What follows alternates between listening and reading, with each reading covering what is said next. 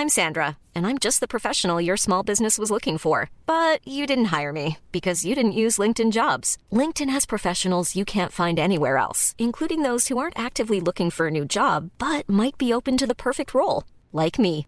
In a given month, over 70% of LinkedIn users don't visit other leading job sites. So if you're not looking on LinkedIn, you'll miss out on great candidates like Sandra. Start hiring professionals like a professional. Post your free job on linkedin.com/people today.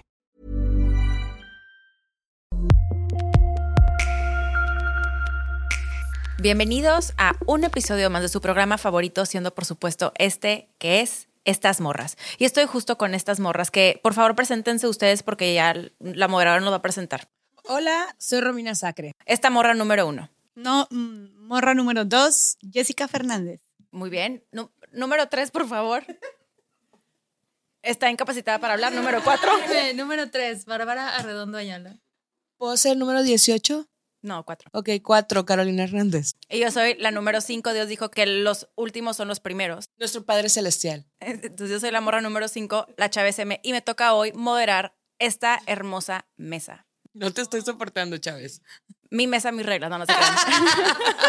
Así estado es el Mussolini Para que, de los... una vez, para que una vez empiecen a notar la, la personalidad de Es cada correcto, una, ¿eh? La ¿cómo? Chávez nos trae al pinche de que, pedo. güey, aquí se No, graba ver, es que este lo no, que no. ustedes no saben es que para por fin picarle rec a este asunto, que nos coordinemos cinco mujeres y aparte no saben tras bambalinas todo lo que hemos tenido que eh, soportar el día de hoy. Ha sido un día Tras bambalinas arduo. hemos grabado otros, para grabar un episodio tras bambalinas grabamos otros cinco. Es de todo lo correcto. que estamos hablando. Valórennos. Entonces, pues sí, uno a veces tiene que ser ya tajante porque de verdad, sí, ¿verdad? Hace falta. La mano dura. Pero bueno, ese no es el tema el día de hoy, porque el día de hoy es un tema todo menos mano dura, porque vamos a hablarles y compartirles.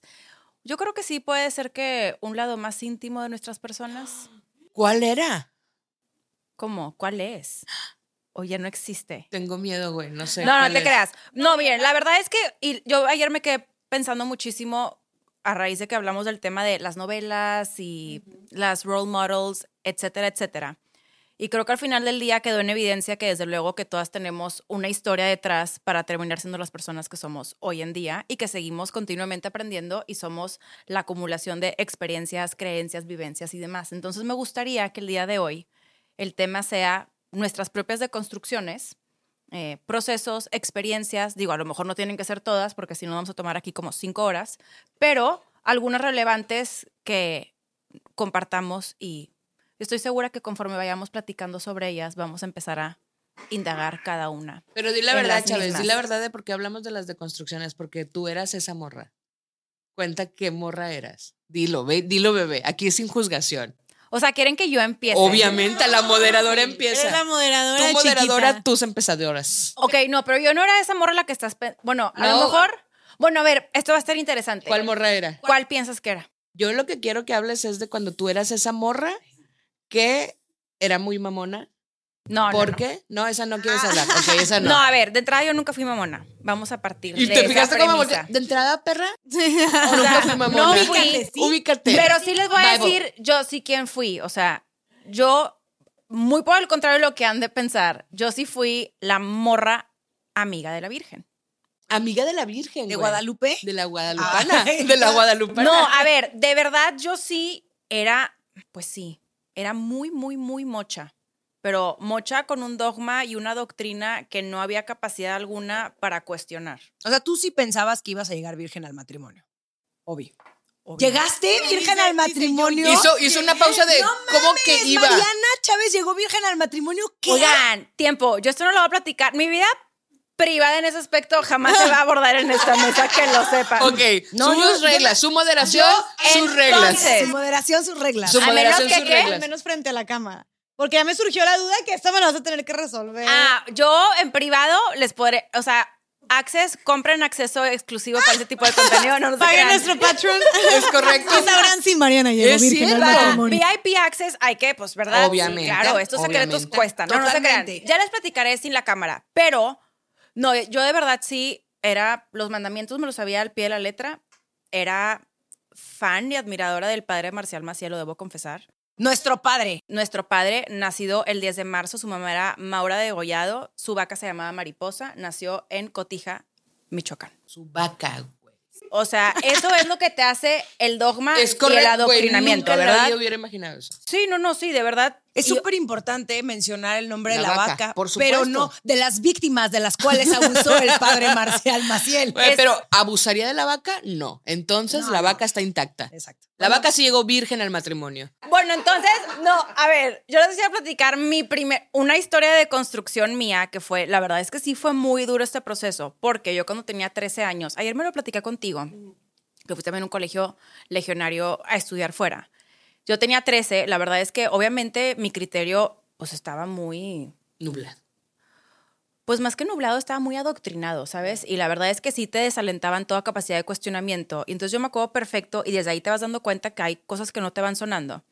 Que tenía una clase, que francamente no me acuerdo el nombre de la clase, pero era esta maestra. Pero sí de la vaca. No, ya no era de la vaca, porque esto era en Estados Unidos. Ah, disculpen, bueno, dispénsenme. A los tres años yo me fui a estudiar a Estados Unidos, ¿ok? Entonces, en Estados Unidos como que el hecho de la vaca no era tan relevante, jamás platicaron de la vaca y se hubiera llamado Butterfly porque era mariposa, nunca platicaron de la vaca, Güey, ¿ok? ¿Por qué seguimos hablando de la vaca? Lo cual habla de, de- de un sesgo cultural interesante que el pensamiento crítico puede abordar. ¿Por qué en Estados Unidos, que además es como No vaca. lugar, pero la vaca no era ¿Y importante? por qué seguimos mencionando la vaca? Ajá. Hasta Saunders está Es cagado que, de a risa ver, de creo que, no es importante porque- nada. O sea, ok. La vaca es Le- importante. A ver, lejos de bromas.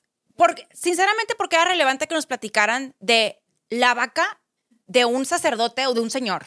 No, Frank, yo tampoco no le encuentro la relevancia, pero era aprendete todo y había un examen. Y tenías que. Ah, sobre él. La Claro. vaca te lo preguntaba. Claro. No, no, sí era una pregunta de cómo se llamaba la vaca del padre Marcial Maciel. O sea, porque es que encima de todo, perdón que te interrumpa, yo nada más estuve un año ahí con los legionarios de Cristo, pero sí hay un tema de que era prácticamente, o sea, Jesus Christ y al ladito, así tres niveles más abajo, el padre Maciel. O sea, sí es este. Era no, su squad, era parte de es parte de su squad. squad, O sea, es esta admiración y No, era casi- veneración O hacia sea, este señor. Nepo, Nepo. Jesus Era- y luego... No, No, no, no, no, no, o era ahí. broma. A ver, tú llegabas al colegio y era nuestro padre fundador y rézale a nuestro padre. No, de verdad, sí. Yo me acuerdo Es que yo no- yo todavía no. Hay que en fotos el de colegio. señor sí. en las escuelas, ver, en los colegios. eh, habían. No son pendejos tampoco, güey. No, Tienen que seguir sí, facturando. sí habían. Yo le agradezco a mi mamá que no me metió a ese colegio porque. Sí, o sea, qué bonito o sea, lo laico, pero ¿no? claro, mis amigas de su colegio. Pero yo, o sea, yo ahorita la verdad distinto. me dio muchísimo, hoy por hoy te puedo hablar desde un antes y un después, una deconstrucción, porque luego cuando lo abordas, hay mucha gente que de pronto es como, tú no lo puedes hablar porque no estuviste ahí. A ver, no, yo estuve ahí, yo lo viví, yo lo, lo tuve esas experiencias y te puedo decir que también pude construir las mismas y decirte, lo conozco de primera mano, sé lo que causó en mí, sé lo que ha causado en muchísimas personas, en algunas otras no. Sí sé también lo difícil que es cuestionarte y de pronto de construir estas ideas porque son, terminan siendo un eje de tu identidad. Y sí es muy difícil. Y por lo mismo cuando lo abordas hay tanta resistencia porque espérate tantito. Yo crecí con esta identidad y de pronto que me vengas a cuestionar todo esto alrededor mío me cuesta muchísimo porque ¿qué voy a hacer sin ello? Entonces, a mí en lo personal eso sí lo agradezco mucho y de ahí en más, la verdad es que también yo llegaba a mi casa y platicaba cosas que no me hacían sentido y mis papás también secundaban las cosas que no me hacían sentido. Pues no, como varias cosas de que te decían que era pecado, te ibas a ir al infierno y era de que no va a pasar. O sea, yo tenía una genuina duda de que si mi amiga no iba a misa los domingos con sus papás, iba a ir al infierno. Entonces yo llegaba con mi mamá y dije, oye, mamá, es que me enteré que mi amiga pues no la veo en misa. Entonces, ¿qué? ¿Se va a ir al infierno? ¿Y si se va a ir cuándo? Y mi mamá güey? era de que, claro que no. O sea, exacto. De que, Ajá, es cuando pasa. y como es el infierno, no vas, ¿sabes? Sí, o sea, si eran muchas... o eran- se suman. Fíjate qué duda tan genuina. Yo que no soy, o sea, que no tengo ningún dogma en ese sentido. Mi duda genuina sería, es como no va el domingo y si no va una vez ya se va al infierno o se suman y entonces si se No, porque acumulan. está la confesión. El tema es que si te mueres, si no estás confesada y en vida de gracia, te vas Ah, al infierno. ok.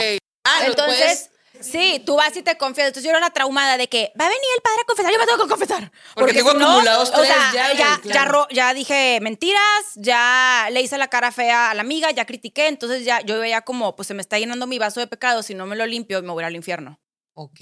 Sí. Pero, por ejemplo, también te decían de que si le das un beso a un niño, eres una zorra. Entonces, pues la- el juicio que teníamos entre mujeres era como, pues ni siquiera lo, lo platiques. O sea, los niños los puedes ¿Puedo- tocar, puedo pero no me los andes algo? besando. Voy- Voy a hacer un paréntesis. A ver, y fue mi experiencia, porque también hay, hay que decir que las experiencias son, cada quien le va, cuenta desde cómo le fue y su vivencia. En la mía a mí me pasó, porque luego también pasé que eso no pasa ahorita. Pues qué bueno que se reformó, pero eso no invalida que a mí me sucedió Sí, y que fue lo que sucedió. Que mucha gente durante muchos años. Exacto. O sea, por ejemplo, mi colegio que no era laico, pero en el after no es que school sí era laico. eran estas actividades De catecismo. de- del mismo club, de- o sea, sea, no era que no las que sí iban diario, a mí la verdad nunca me gustó, me aburría mucho ir como esas cosas, entonces dejé de ir.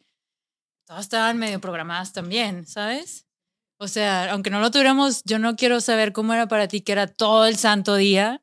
Las que iban tres horas, a- ¿no? En la tarde, en la semana, ya estaban ahí también programadas. Pero a ver, eh, güey, eso es algo que definitivamente, o sea, sigue pasando. O sea, yo ahora hice, mm, fue hace como dos años, salió un escandalazo de un, de un, de un colegio en Saltillo eh, religioso, que era como el SECBAC de Monterrey. Y fue, o sea, era la cantidad de testimonios, porque yo pedí, mándenme sus testimonios si son alumnas o exalumnas de este colegio. Güey, era algo enfermo. O sea, de verdad, de cómo le decían a las niñas que todo era pecado, que no podían llevarse manga, ma, sí, playeras sin mangas porque decían que entonces podían estarle al padre, que lo podían estar distrayendo al padre y a los niños que podían estarle buscando, que porque los hombres tenían pensamientos y deseos impuros, ya hemos hablado de esto en otro, en otro episodio también, o sea, desde los niños, güey, eran niños de primaria, ¿no? Puedo hacerte ahí, les va, para, mm, ahorita me acabo de tú del flashback. Yo estaba en un colegio legionario, pero fue, eh, yo fui la primera generación del colegio, ¿ok? Entonces a mí me tocó ver cómo los mismos directivos del colegio aprendían conforme crecíamos. Entonces yo tenía educación física en, en una falda short, como que ya sabes que era la falda y abajo está el short. Y me acuerdo perfecto la transición a pantalón. Entonces era como, oigan, estamos a 40 grados, no entiendo por qué ahora de venir con la falda short nos tenemos que poner pantalón. Y justo era esta idea, es que por los de que es, es un poco impuro, no vayamos a provocar a los niños o a los maestros, entonces vamos a ponernos pantalón. Y, aquí- y- y hasta los padres decían, bueno, en este colegio, hasta los padres, güey, de que, que a misa no te podías ir así porque lo podrías, los podías distraer también. Sí, porque al final las mujeres son las provocadoras, ¿no? Entonces no te- A ver, la Eva es el pecado original. No, y Lilith antes de Eva. Lilith es la No peor. tengo mucha, Lilith no es tengo un- mucha idea, eh, ¿ok? Yo tampoco, la neta Lilith es la aprendí, otra o sea, Eva. lo que Es la sé, primera antes que Eva. o sea, de niña lo que me enseñaron, la verdad no puse atención y ahorita que lo estoy estudiando con otra perspectiva, sí, Lilith existió antes que Eva. Pero el Y peor al es no que- querer, Perdón, es que, esa, esa- es que a Lilith, a mí la, hist- esa sí me mama, por ejemplo, porque la historia de Lilith es que fue creada similar a Adán, ¿no? O sea, desde este concepto de la creación, a Adán y a Lilith los crearon de donde mismo, de la tierra, del barro, iguales, como iguales. Entonces Lilith creció asumiendo que era igual a Adán y la expulsaron porque no era posible que, o sea, Adán hizo berrinche y dijo, ay, Padre Dios.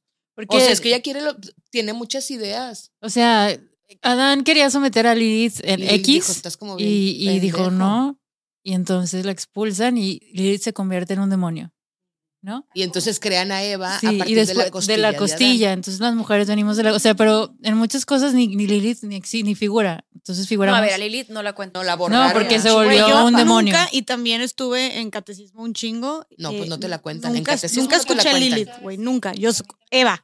Y Eva es el pecado. O sea, Y Eva es la- además- Sí, Eva es porque la que por culpa de Eva, que muerde la manzana. Los expulsan del paraíso. O sea, todo Sí. es culpa de las mujeres. De ahí nace todo el pedo. De hecho, de ahí nace, a mí eso me acuerdo que me contaron, de ahí nace que, por ejemplo, nosotros estemos menstruando, es porque es el castigo que pagamos por Eva, güey. De ahí viene eh, la menstruación, del castigo, porque pagaremos con sangre el haber desafiado. Claro, güey.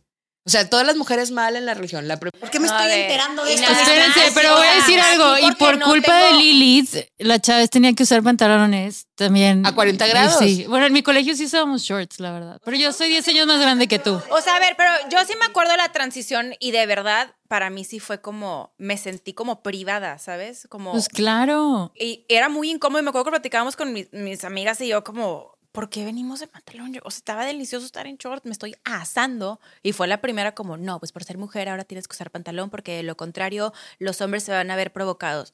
Ay, pues yo no pedí este rol. Como que es, es un sentimiento nada grato. Pero lo que iba, bueno, ya te que tienen todo el contexto. Entonces, ahí les va. Yo tuve 13 años y me fui a esta escuela en Estados Unidos, era católica, y había una clase que, como les digo, no me acuerdo el nombre, pero sí me acuerdo que la maestra nos hablaba muchísimo del aborto. Entonces, parte de una de las actividades de la clase era ir afuera de una clínica de aborto. Y les parecía una genial idea que nos fuéramos en camiones, nos fuéramos afuera de una clínica de aborto, tuviéramos nuestras pancartas, rosarios, y la meta era convencer a las mujeres que llegaban a la clínica de aborto que no abortaran. Entonces yo me acuerdo, y lo tengo como una experiencia ¿verdad? traumática, porque 13. Entonces, ya sabes, la actividad era, bueno, it's time to go to an abortion clinic. Vamos a la clínica de aborto. Y entonces te venían hablando todas esas ideas de que, porque te ponen videos previos, ¿no? Hola, yo soy Karen y fíjate que cuando decidí abortar, me acuerdo que había en el consultorio del doctor un empaque de galletas Oreo y desde entonces no puedo ver las Oreo igual. Como que era toda esta idea de genuinamente es algo que de entrada ni lo hables porque es como el tema innombrable y por sobre todo ni siquiera lo cuestiones porque ya en automático está mal. Entonces me acuerdo perfecto haber ido a, a la clínica y haber fallado con mi misión, entre comillas, porque no logré convencer a nadie. Pero lo que yo sí vi era la cara de estas mujeres. Entonces, todo esto como a mí me terminó perturbando muchísimo en mi deconstrucción de realmente entender lo que es tener derechos sobre nuestros cuerpos. Y aparte esta noción de que, a ver, ¿con qué cara yo iba a convencerle a una persona de que mi verdad era su verdad sin tener idea de su contexto, de sus vivencias, absolutamente nada, nada más la premisa de que mi verdad era eh, tenía que ir por sobre la de ella, por sobre su vivencia, por sobre todo, y tenía que gritarle todo lo que se me ocurriera con tal de hacerla revertir de una decisión en la cual yo no tuve nada, o sea, yo no tengo absolutamente nada que ver y que me hizo pensar que yo tenía esa capacidad, todo mal, ¿no? Y que tampoco vas a tener nada que ver después, güey. O sea, cuando ella, de que, ok, la convences, pero Es pues tú te vas ahí y la morra es la que va a tener al bebé. llama. Y aparte, uno, y todo, todo esto yo me lo preguntaba porque obviamente aparte, para yo decir eventualmente que yo estoy a favor de que las mujeres tengamos la capacidad de decir sobre nuestros cuerpos, también para mí como el salir de esa realidad de decir, hey, ¿qué onda? No es pecado. Este, yo no creo en esto y yo genuinamente creo que las mujeres tenemos la capacidad de decir sobre nuestros cuerpos, pues claro que también en, en mi, en mi entorno fue algo como el anticristo, ¿verdad? Que ha llegado. Pero yo aparte decía, yo decía como, no estoy entendiendo cómo ya desde entrada estamos juzgando a una persona que no conocemos y la estamos juzgando bajo lo parámetro de que yo, yo lo que yo considero que es bien o lo que es mal. Pero eso tú, esos relacionamientos tú los estabas teniendo a los 13 años. ¿O fue Sí, yo a los 14 ya los tuve. Wow. O sea, yo a los... Es que de verdad sí fue algo como que... Yo sí conozco mujeres que lo platican como fue un día excelente en mi vida porque logré rescatar mujeres. Y, y fetos. Y, para mí sí fue un... ¿Qué es esto? No, porque aparte yo lo tomé como... Sí, exacto. Entonces, como, güey, Pero- hay, hay aquí una generación de ingenieros que fue salvado por esas mujeres que estuvieron en esa clínica de abortos. Que lo sepan. Tú, Ricardo, ingeniero. Pero entonces sí. No, claro que te lo vas cuestionando porque entonces era de que por qué me siento un fracaso, porque no tuve la capacidad de influenciar positivamente a la mujer aventándole un rosario en su cara, la mamá bloqueándome y diciéndome, please stop, de que esto no puede Tú eras seguir la con... Karen, güey. ¡Claro! Pero en Mexa. Sí. No mames, chavos. Pero como la mamá te estaba deteniendo y te decía, Pues es que imagínate, o sea, es- como es propiedad privada, tú no puedes de pronto estar en la propiedad, o sea, en los límites, estás en el límite de la propiedad de la clínica, ¿ok? Entonces te das cuenta que estás en la otra calle. En la fence. En- literalmente estás en la fence. Entonces tú, en, en tu- sí, en tus ganas desesperadas, es, le gritas de que no lo hagas, yo te apoyo. Yo, Pero en ¿cómo- inglés. ¿Cómo la voy a apoyar? No sé ni cómo me llamo. ¿De qué estás hablando? De que yo te voy a apoyar, te vas a arrepentir, mereces una oportunidad, no lo hagas. Y me acuerdo perfecto que tres de las mujeres a las que me tocó hablarles y yo les, las veía, las mamás las protegían y les veía la cara de enojo hacia nosotras como, Pues claro, güey. cállense, o sea, y me acuerdo que nos gritaba una mamá con que no estás entendiendo, no entiendes, tú no eres ella y deja de hostigar de esta manera y déjanos en paz. Y para mí se me hacía de verdad buena idea aventarle el rosario y tipo, sálvate. Sí, sí, sí, como, como Spider-Man. Sí, la verdad, no de que aventabas el rosario, güey. Sí, Yo porque creí que era algo como Simbólico. no, porque era O como sea, ya era lo que tenías también. O sea, si no, lo no, para mí era de que cómo le hago, tipo, De ya no buenas que no tenía una cruz, ¿no? El Sí, crucifijo, también, el- todo. O sea, sí, yo me acuerdo perfecto. O sea, yo me acuerdo de que, pero me acuerdo que, que, que por si te arrepientes o de que por si lo piensas, algo así. Los ojitos son las Marías. tipo, obviamente ya no lo alcancé, pero porque, pero ya una vez que lo platico sigo, todo mal. Sí, pero eso es lo que te dijeron que estaba bien. Y al final es eso, vas creciendo pensando que así está bien y que hay una sola verdad. Y esto es lo que hacen estas... No estoy criticando absolutamente ningún tipo de religión, fe, dogma, etcétera. O sea, lo que sí creo es que te lo cuestiones un montón y que también veas qué es lo que sí funciona contigo y qué es lo que no. Hay cosas hermosas de la religión católica. Yo soy muy fan de Jesus Christ, pero no practico, no practico ninguna religión. O sea, creo que como filosofía y como lo que predicaba Jesús es un mensaje pues muy bonito, lleno de amor, güey. El problema son estas instituciones que lo único que quieren es decir, nosotros estamos muy bien y todos ustedes están de la palabra de la B, ¿sabes? Y, y así son. Como estamos hablando de religión, ya no decimos la palabra de la no B. es que yo no digo la palabra Ah, de ¿tú la no B. dices en la palabra de la B? De pronto se me sale, pero Nada más en el no VIP Access se la van a poder Exacto. escuchar. Suscríbanse a nuestro Patreon para que escuchen decir. Ah. Y para que sepan Hay si que hacer- Mariana. Hay que hacer así, que. Y me pone. Ya. Malditas cerdas Y eso, capitalistas. y, eso, y eso está muy cabrón, güey, porque cuando yo estuve, digo, ahorita que termines tu historia, yo quiero compartir la mía de No, mi se ha acabado. Se ha acabado. Con el Ya. rosario aventado se ha acabado. Yo no crecí, yo no crecí en un entorno muy católico. De hecho, bueno, mi, la familia de mi papá sí son muy católicos, de que mi abuelita sí tenía eh, a sus santos en su cuarto. ¿Tamaño real? Y, pues no tamaño real, pero pues sí. A mí me maman que tengan Cristos tamaño real. Pero a. San, a San Judas Tadeo, este, De los casos difíciles. Sí, y, y llegaban y le rezaban y le ponían sus milagritos y güey, le pedían a mi abuela que si se lo podían llevar a la iglesia, o sea, como a la iglesia ahí cerca de su casa y así. O sea, sí eran muy, muy, muy creyentes y rezaban antes de comer y antes de y después de comer y antes de re- siempre. Y mi papá ni mi mamá eran muy católicos, pero igual pues sí teníamos a Jesucristo pegado en la pared, pero nunca fueron como que me metieron esa culpa. De hecho, yo nunca, es que creo que yo nunca conecté a ese nivel, yo no conecto con las imágenes. No conecto. Eh, no, iba a las misas y la neta me daba un montón de hueva, pero cuando me voy un año a estudiar eh, a, a- a Suiza, a un internado en- de los legionarios, eh, que más yo lo elegí, ¿eh? no es como que mis papás me mandaron ahí, o sea, yo elegí porque yo había ido un verano eh, como años antes y yo dije, es la oportunidad de mi vida y mi papá me dijo, ¿te quieres ir? Y yo sí, porque quiero aprender francés, porque bla, bla, bla, bla.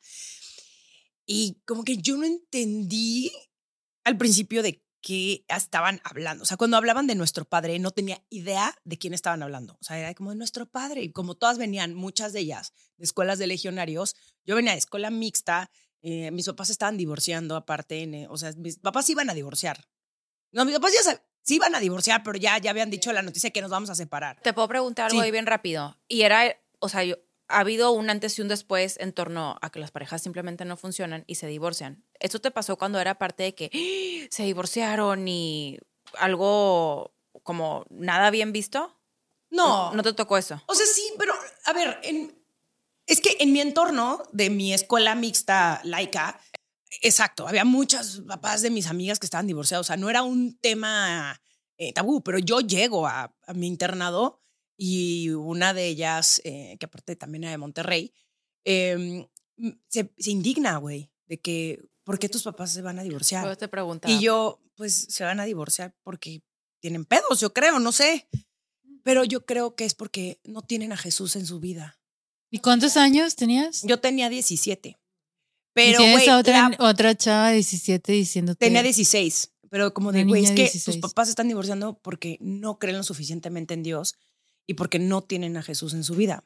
Me acuerdo, la verdad no me acuerdo bien qué le dije, pero terminó llorando. Sintiéndose súper mal. Ella. Ella, de que no te metas, tú no conoces, o sea, yo sí la sub, me la super cagoteé, güey. Porque Como de, un secundaria mixta, Eh, porque güey. secundaria mixta, porque puse un límite muy cabrón de, no mamen, o sea, a mí no me vengan a decir estas cosas, cabrón. Pero después, sí sucedió, después de varios meses en ese internado, que sí terminé muy clavada en temas de religión, niveles que si te lavan la cabeza, güey. O sea, porque si eso es lo que escuchas todos los días y aparte hay consecuencias. O sea, porque es como de, no te preocupes, no tienes que ir a misa, pero si Pero no vas si a no misa, vas. tienes, cuando quieras pedir permisos, te la van a cobrar. Entonces yo también decía, ¿sabes qué? Voy a organizar el coro de la iglesia. O sea, yo fui la persona que organizó todo, este, los cánticos en la iglesia, porque decía, qué pinche hueva, güey, no me puedo concentrar, no sé qué está diciendo este señor, no conecto, este, necesito hacer una actividad. Entonces, como que a mí me habían targeteado porque sabían perfectamente bien que yo era súper... eh, Era la oveja negra. La oveja negra, güey. O sea, yo sí le preguntaba a la consa, a las consagradas, a la, a- yo sí le preguntaba a la consa, ¿por qué no hay, pap- ¿por qué no hay papas mujeres? O sea, pero que, güey, no, no venía desde un lado, te juro, de retar. Sí, no, no, no, era, era- como ahorita que podría tener como. Era mera ver, de curio- que, o sea, curiosidad. Cuéntame. Era mera curiosidad. ¿Por qué no existen los. O sea, una, ¿por qué no hay una papa mujer? Güey, se trababan, o como que me empezaban a dar explicaciones. no, no, a ver, ex- es que quiero que me expliques. Si es que no me cuadra lo O sea, que me ¿por qué ustedes les. Prácticamente como que en mi cabeza decía, ¿por qué las cosas, güey, son prácticamente, güey, las trabajadoras del hogar de la iglesia? Ahí sí creo que aplica el término como tal, sirvientas, porque era como solo Sí. servir, güey. Era unas de que solo. y yo, y yo de que sí, te- políticamente correcta, pero, güey. pero me refiero que en ese contexto, su contexto es servir. Son servidoras, incluso creo que son como servidoras de Dios, ¿no? Sí, Bueno, Y claro. Se les llaman las servidoras O sea, de Dios Dios. no les dice trabajadoras de mi casa, les dice servidoras. Pausa, nada más porque no estamos hablando de las numerarias auxiliares del Opus Dei. Qué cosa tan horrible acabas de decir, güey. Es que Numeralias. numerarias auxiliara, auxiliaras, auxiliares. Ese es otro tema que lo dejaremos de los mil temas que vamos Sí, a No, pero ahorita, ahorita cuentas qué es eso porque me dio curiosidad. Sí, Yo abrí esa caja de Pandora y linchamiento fuerte. Lo abrí hace como ocho meses en mis Ah, redes. claro que me acuerdo, claro que me acuerdo. Pero no, bueno, y, es, y es muy fuerte porque obviamente pues yo siempre fui esa puberta que preguntaba todo, como, ay, pero ¿por qué los hombres sí tienen, eh, sí pueden llegar más tarde que nosotras? ¿Y por qué mis amigos tienen más libertad para irse a besuquear con todas y nosotras nos tenemos que esperar a estar súper enamoradas para besuquearnos con alguien? O sea, persona. Y esta morra que yo ya quiero. Yo quiero besarme sin amor. ¿Por qué crees que tuve tantos novios? Porque claramente lo único que quería era agarrármelos. O sea, no me quería enamorar de nadie, güey. Pero ¿sabes algo que interesante? Tú venías de otro contexto por completo en el que sí te fomentaban este pensamiento crítico. Sí, yo a los, o sea, ya los, en este mismo contexto, no, yo no hacía estos cuestionamientos como tal. Obvio, pero, pero después se me empezaron a quitar esos cuestionamientos críticos porque Te los me, desalentaron. Exacto, porque me empezaron a decir, es que esto que tú pensabas está mal, ve cómo vivimos nosotras. Pero claro, yo vivía en una burbuja. O sea, yo vivía en un internado donde claramente eso no era el mundo, donde no teníamos, no, no había manera, o sea, no, no tenías acceso a otras personas. No, es que aparte no había. Facebook, no había No, WhatsApp, sí, no, había nada. también. O sea, era tipo, O sea, no hay comunicación con el mundo exterior. Lo único que era que podía era hablar con mis amigas, mandarme mails y tipo mi amiga Dani Nájar que me mandaba CDs con la música del momento y ya. Pero no era un Exacto, no existía esto otro que puedes ver a través de las redes sociales. Entonces, si te empiezas tú, después de un rato, a, a- a cuestionar. Y aparte, a ver, tomemos en cuenta que yo venía de un divorcio de mis papás, donde meses Porque no previos- tenían a Jesús en sus vidas. porque no tenían a Jesús en sus vidas. O sea, yo sí estaba muy dañada, güey. O sea, sí estaba pasando por un momento muy difícil de. de mm, aparte, güey, me fundí en el alcohol, creo que antes de irme a mi internado. O sea, sí tuve unos meses de mucha peda muy grave. Eh, entonces, como que yo estaba muy rota por dentro, güey, ¿sabes? Y, y se eso- aprovechan de esa vulnerabilidad. O sea, eso fue. Fue como, vemos que esta niña no está bien, y entonces vamos a meterle. Y tal vez su manera no era lavarme la cabeza, tal vez era ayudarme.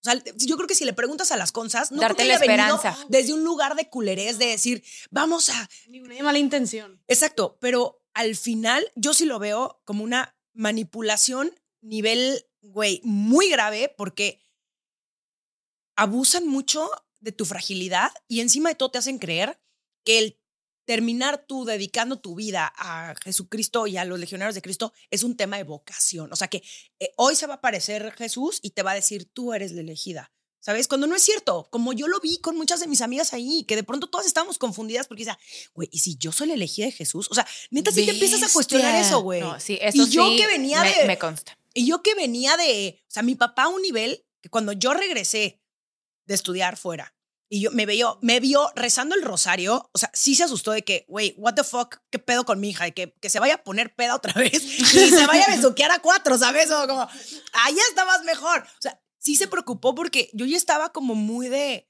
pues puede ser que, esto Que sea sea. Bueno, pero es que la Ah, narrativa si es para que sea que- Obvio, a o ver, sea, a mí- Es que no, o sea, Sí. a ver, una cosa, claro, seguramente hubieron muchas que toda su intención era ayudarte, pero dentro de la narrativa en las que ellas también eran parte y que alimentaban, era, es, es un nivel de manipulación y de gaslighting real, ¿no? Porque al final, ¿cuáles eran los intereses que estaban sirviendo realmente, ¿no? Y cuando la vocación se te dice al final, y si tú dices, bueno, tú eliges este camino porque eres una elegida, así me llegaron a decir en algún momento, niña, que yo no entendía nada, es como si eliges ese camino, entonces eres como la novia de Jesús, la esposa de Dios. Ah, ¿Qué? porque aparte, ¿Sabes? aparte Te casas, sí, te casas con él, ¿verdad? yo entendía, raro. qué raro. esto. Claro, bueno, no, no, estoy, estoy en un ver, muy cabrón, claro. güey. ¿Cómo que te esto- casas mí, qué bueno con que lo estamos platicando porque ya no es de que me contaron. ya no, es de construcción, Nos estamos hablando de desprogramación, desprogramación sectaria. Despro- Sí, o sea, a ver, a mí sí me hacían, y me acuerdo perfecto, me dijeron, vamos a ir a la, sa- a, a la sacristía, vas a hincarte y tienes que pedirle a Dios que te diga tu vocación. Entonces tú tienes que salir ya de esa experiencia a la hora que salgas, porque aparte era como te dabas turnos para toda la noche, de que yo agarro el turno de la noche. Decían, tú tienes que ya, es, Dios te va a decir qué vas a hacer, entonces tú sales de esa experiencia sabiendo tu vocación. Güey, 13 años. Y Dios con un chingo de Y yo me acuerdo perfecto que mi mejor amiga con la que compartía cuarto, ella sí llegó en la noche llorando y me dijo, sentí el llamado. Y, y yo, ¿cómo que sentiste el llamado? Y me decía, Mariana, sentí el llamado, yo lo sentí, yo estoy diseñada a ser consagrada, aquí me voy a quedar. Y aparte te llevan a la casa donde están las PCs, se llaman como preconsagradas.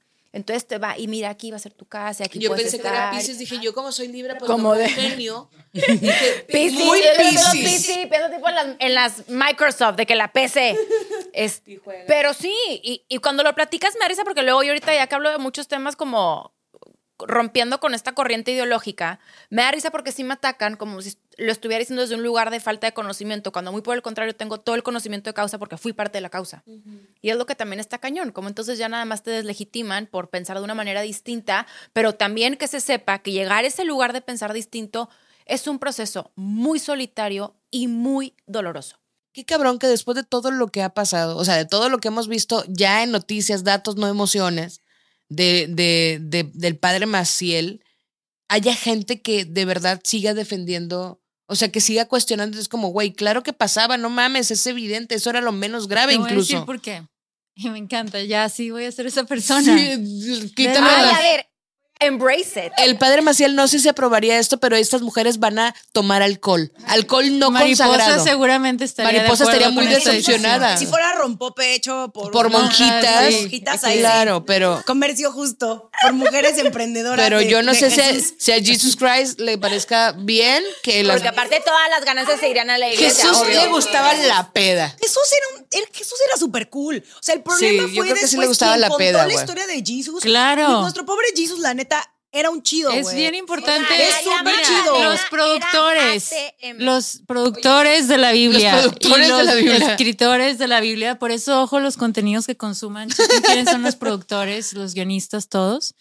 No se la Sí, crean. porque, güey, un, un cabrón que decide ¿No? en una fiesta decir, se acabó el pisto, no hay pedo, lo voy a convertir toda esta agua, tráigame los garrafones de bueno y los voy a convertir en vino. Güey, sí o no, jalas a la fiesta con ese cabrón. Y aparte tu mamá te echó la mano. Porque Ajá, la María de Sí. que sí, morro, se arma. sí, la Virgen María dijo, hey, oye, ponte pilas, aquí va a faltar party, órale, es momento de que saques tus talentos. Y llegó y dijo, mi morro sabe hacer vino. Y dijo, Yo creo claro que, que, no, María. esa Ay, historia. no, María, no mames. Güey, sabe hacer vino. Te- O sea, con esto, los creyentes, o sea, ¿cuál es- ¿dónde está la amenaza del Islam? Yo no estoy viéndola. Aquí, mira, recobramos. O sea, María le dijo, Chuy, que dice que no puedes hacer, que no puedes hacer vino. Vea que sí puedes, porque eran culichis. En mi mente eran culichis. Vea que sí puedes. Vea que le dijo, "Ey, ¿tú de quién eres? ¿De María? ¿De cuál? Del, del carpintero, del que la paloma se lo. Sí, de ese. Oh, no, pues cada quien, cada quien. No, pues está bien. Y le dijo, oye, Jesús, que si puedes hacerlo del. Lo del Chuy. Chuy, le dijo, Pepe Chuy. Le dijo Pepe Chuy que si puedes hacerlo del vino ese que hiciste la otra vez, ¿te acuerdas? La otra vez que está aquí tu tía, tu tía María Magdalena. y le dijo, arre, Serma. Le dijo, Serma. Y en la boda, güey, en la boda el vato dijo, vino, güey. ¿Cómo ese ¿Quieren güey?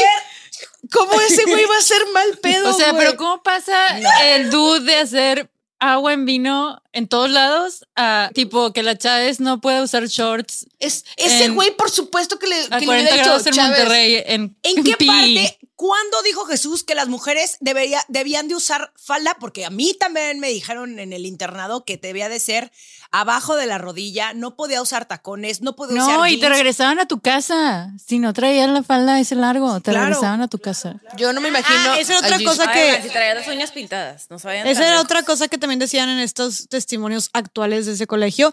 Que, ojo, aquí también lo más alarmante fue que cuando estas chavas saltaron, saltaron en muchísimos otros estados también de la República, ciudades y estados donde las chavas decían, no manches, a mí también, todos eran colegios religiosos, y era, a mí también la directora nos mide el largo de la falda, nos mide el largo de nuestros calcetines, nos dicen que si nos metemos a la alberca con hombres vamos a quedar embarazadas. En mi colegio nos vendían Claro, el largo. Como María se embarazó de una Te, paloma. te decían, no puede Todo ser puede ser cuatro dedos arriba mí, de la rodilla. Te voy a decir algo. A mí se me hace, como que yo muchas veces que traigo este tema en la mesa, muchas personas que ya me conocen, hola, me dicen como, ya chole. O sea, esto ya no está pasando, ya tienes que dejar de platicarlo, como hay que hablar de otras cosas. Y se me hace bien importante que lo platiquemos ahorita, porque quienes nos escuchan, si piensan que esto es del año de la Inquisición y esto no está sucediendo actualmente, no se equivoquen. Esto sigue siendo el modus vivendi de muchísimas mujeres y de muchísimas personas. Y justamente sigue siendo porque esa capacidad de cuestionar y de verbalizar lo que está mal se sigue viendo desalentada. Y también porque tú cuando le preguntabas a, a la consagrada esto que decías de por qué no hay papas mujeres, yo, yo sí preguntaba por qué las mujeres no pueden eh, celebrar la Eucaristía. Tiene que ser a fuerza un sacerdote. Yo cuando veía sus caras de desconcertación me daba cuenta que en efecto en ellas se lo habían cuestionado. ¿Sabes cómo? Entonces es como, ya ni me preguntes porque ni yo sé qué decir, entonces vamos aquí a fingir demencia y mejor te voy a decir, H, eso ya no se pregunta, pero sí sigue sucediendo. Oye, que no puedan, y eso pasó hace poco en, un, funeral, que no puedan enterrar eh, en un cementerio a una persona que se suicidó porque es pecado. Porque hizo, es- fue pecado morta- mortal, atentó contra su vida. Entonces no los pueden enterrar. ¿No? Como que Dios no está bendiciendo, o sea, no se fue al cielo, vaya. Es un pecado, o sea, y... y Bueno, a ver, dicen, ¿verdad? No, no estoy diciendo que sea, o sea, te, te no, dicen dice- eso. Ajá, exacto, exacto. Eh, o que si eres una mujer divorciada, güey, pues ya no puedes comulgar, ¿no? Porque es también pecado. Y si eres de diversidad sexual, ni te platico. Eso está, eso está muy cabrón, güey. Pero creo que, eh, creo que tocaron un punto interesante que fue, viéndolo así como, o sea, lo que la historia dice, definitivamente Jesús, o sea, seas creyente o no, Jesús seguramente fue un personaje que sí, que sí existió, ¿no? Eh, en la historia. Y ya que le hayan dado como que toda esta narrativa y otras connotaciones eh, de la religión, las instituciones, es diferente. Pero imagínate haber sido como Jesús, güey, y haber hecho cosas chidas y haber estar predicando y lo que tú quieras, pero te mueres y luego hacen todo un desmadre con esa ideología o lo que tú estabas predicando. Ahora, yo más lo voy a- ¿Puedo decir algo? Por O sea, favor. pero desde- Yo soy o la moderadora, han, la manipulado y han controlado. digo, y, y no sé por qué terminamos hablando de esto que Estoy no era el punto principal. Esto pero no era. Hasta pasado. el punto, hasta el punto en el que a Jesús lo representen como un hombre blanco. Eh, con ojo claro, este, güey, Guapísimo, uber, alto. con un six pack. O sea, Una V. Yo he visto veces que hasta tiene ocho, güey, que tú le sacas las cuentas y anatómicamente hay, no te hay hace Cristos cua- más mamados que Ajá, otros, dices, dependiendo "What?". dónde esté. Ah. Ok, sí. Dices, O sea, "Ah". es que la llave no puede, güey. Nos van a super. No, Pero, ver, no, güey, pero a ver, no- yo no- solamente estoy diciendo lo que yo veo. O sea, de las pocas iglesias que he visitado, yo he visto que hay Jesuses, Jesuses, unos Jesuses, este, en plural. eh, Hay más Korean Jesus. otros, Hay unos que se parecen Pero- coreanos. Y no es cierto. Jesús, Sí, es que O en, sea, Corea, Jesús en era- Corea del Sur es todo un tema. o sea, pero Jesús no pudo haber ser bla- no pudo haber sido blanco. Blanco, ojo ojos claro. güeros, cabellos Con ojo- rubios, con ojo güey. güero. No si era así. Blanco con ojo güero. Ajá, No si, era, si, era, si era así en, en Palestina, ¿estás de acuerdo que por supuesto lo adoraban? ¿No? Es como si el Brad Pitt llegara ahorita de repente a vivir a Iztapalapa, pues por supuesto dices, güey, superas bien cabrón el contexto que está aquí a tu alrededor, güey. Por supuesto que entiendo que si de verdad era el vato de esos caireles así maravillosos, ¿cómo se llama? El Jared Leto. Si era Jared Leto, Oigan, ¿les güey. algo? Como, Jared güey. Leto, ahorita Me sigue. Ay, sí. No. ¿Qué más Oigan, te sigue, Mariana? Chocó, No con- chocó Chocó contra conmigo. mí. No es broma. Chocó conmigo y le ¿Cómo dije. que chocó? ¿Eres Jared? No choqué, Se me salió. Sí, me chocó, me chocó. En, en un hotel. Yo lo vi de lejos y yo, oigan, creo que es Jared Leto de verdad. Ahorita me acordé. Fuiste a chocarte con él. Ay, obviamente, O sea, a ver, lo viste la y me chocó. Lo- primero lo vi. Es que no. Él, porque él sí me chocó. Yo me puse. No choqué, en la- me chocó. Me chocó. Yo me puse en la circunstancia correcta para que. Para que él me choque. Y me chocó. Y era Jared Leto. Y sí, pues el Kairel sí. Y la la, la que- chava gritó, parkour. Y Pero, güey, ¿qué pasó? No, pues le dije que eres, pero ni siquiera Jared Leto. Dije, eres Jared. Como que, güey, no decirle. Y dijo, no soy. Tantos años de aprender inglés desde el kinder y tipo. Eres, dices, o sea, tu única oportunidad para haber demostrado tu educación legionaria, güey, la cagaste diciendo, eres Yare. Se Bien que, las, bien que a las morritas de la clínica les gritó en súper buen inglés. Don't do that. Don't do that. sinners, Sinners. sinners. Sinner. Pero al- ¿eres Jare? ¿Eres Yare? ¿Eres Yare? O algo así le dije. Porque mis hermanas se acuerdan de que qué vergüenza. que le dijiste, ¿eres Yare? Y yo, ¿qué oso? O sea, es- es- entre, entre el Jessico y la Yare, güey. Jare, güey. ¿Eres Yare? Aparte, Yare. ¿Qué te contestó, güey? Después de eso. Que sí. No, me ¿Eres dijo de Yare? que sí y se fue. Y luego, oigan, yo le iba. Sí, obviamente, y se a ver, fue. Obviamente, como la groupie que soy, porque sí soy esa persona de que, hey, tipo casual, foto. No salió en TikTok que en ese lugar si pides foto te corren. Entonces yo dije, no, qué bueno que guardé ese la- o sea, yo, qué bueno que se fue. Me hizo el favor, Yare, de irse y se fue. Pero no te contestó. No, como que me dijo, me dijo, Jess, yo lo vi así, ojo con ojo, de que eres Yare. Y le aventó el rosario.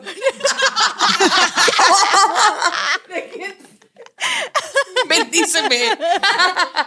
Conságrame, Jare. Oigan, se puso su hoodie y me dijo Jess y él se fue, entonces ya no me dio oportunidad. es vieja loca, güey. Se Ah, fue. ¿Qué güey, otra, Por supuesto, güey. Oigan, me enteré días después porque mi- mi- mis hermanas me mandaron un video de que si sabes que si hubieras pedido foto te hubieran corrido del lugar. Sí, y yo, lugares de políticas que y no. yo, ay, qué bueno que no pasé Qué- esa qué chafa vergüenza. dices, qué chafa. Bueno, entonces decías, era como el Yare. Ajá, bueno, pues nada, que eso. Después de ese paréntesis. Ajá, de- ese es el gran ajá. paréntesis. ¿Pero qué estamos diciendo? ¿Qué estamos Nada.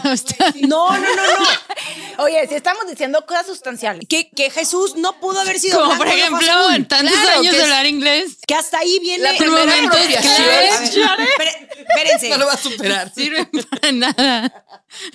Los legionarios Este muy episodio tristes. se va a llamar así, eres Jared. Eres Yare a huevo. Yare, me deja tu Yare. ya no eres la moderadora después de esta confesión, la más grave de todas. Este, nada, eso, pues, que es el primer, este, el- la primera apropiación cultural del universo debió ser Jesucristo, Sí, la Jesus que Christ. seguro Ajá, de que, güey, o sea, el, el vato no es posible, pero otra vez vuelves a esta madre de, de cómo la hegemonía blanca tiene que ser lo más lindo, porque es más puro, porque es más casto, porque te genera más o confianza, porque obviamente si lo ves como era o como los estudios que han hecho, que tienen una aproximación de cómo pudo haber sido, dependiendo de su contexto y del entorno en el que habían, en el que se supone que nació, este, pues estaba totalmente alejado de ese, de ese hombre blanco de ojos claros, pues, ¿no? Entonces, obviamente a él sí le crees lo que te dice y por eso te venden esa, esa idea, ¿no? Pero, güey, incluso Jesucristo defendió a una prostituta, una trabajadora sexual. En, en su Entonces- momento no le decían prostituta. ¿Cómo le No, decían? no te creas, no, no sé, pues, pero nomás estoy mamando. ¿Cómo le decían hace dos mil años? Te digo algo. A ver, ahorita estaba pensando justo lo que decías. Lo puedes ver en la imagen de las, de las vírgenes. O sea, la Virgen de Uh, Guadalupe. güey, ese es un temazo, que se llame virgen siquiera. ¿Sabes? De que virgen... Es un súper tema, pero justo lo que dices de la apropiación, entonces la Virgen de Guadalupe se presenta como Morenita pa' que, pa' que la morena del Tepeyac y El marketing está perro El marketing, ahí. o no, sea, pero la luego iglesia la marketing Virgen sí. de Fátima más y es blanquita.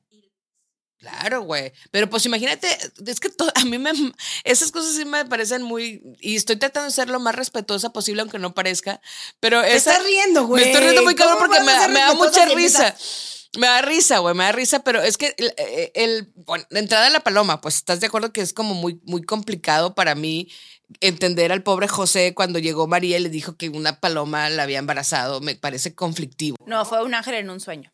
Pero, pero ¿quién le Fue el embarazó? espíritu, no, fue el espíritu El Santo. Espíritu Santo, pero el Espíritu Santo se representa como las imágenes que platica Romina como una paloma. Pero ¿y quién la embarazó? Dios mediante el Espíritu Santo. Pero en, en nombre.